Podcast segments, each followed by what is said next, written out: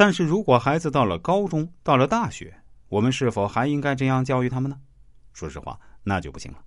如果还是按照这样的方式来教育孩子，他们走到社会上都会吃亏的。其实，在这个阶段，我们的孩子已经有了一定的判断力，也有了一些人生阅历，我们就应该带孩子去思考：刘备真的是一个厚道的人吗？曹操真的就那么奸诈一无是处吗？我们仔细去翻开史料，加上自己的推理，会发现不是那么回事儿。如果刘备真的打败了曹操，他真的就会把权力都交给汉献帝，然后自己归隐山林吗？肯定不会的。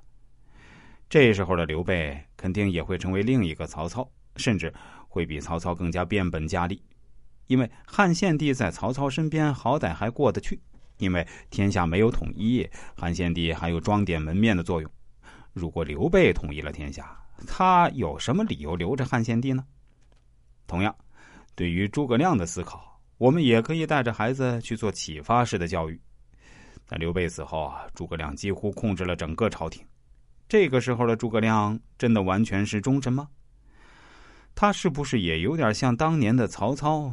我们读《出师表》的时候可以看到，诸葛亮跟刘禅说话的风格，完全就是一个大人教育小孩的口吻。更让人细思极恐的是，诸葛亮还做好了自己外出期间的人事安排。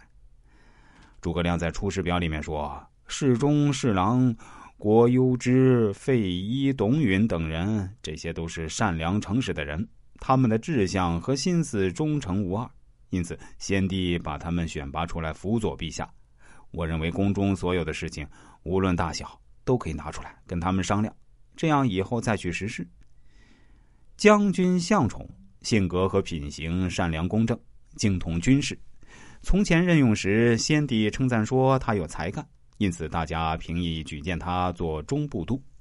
我认为军队中的事情都拿来跟他商讨，就一定能使军队团结一心。这样思考一下，大家是不是觉得毛骨悚然？如果你是刘禅，会不会害怕？所以刘禅只能装傻，不能把自己表现的太聪明，否则就距离死期不远了。大家认真想一下，是不是这么回事？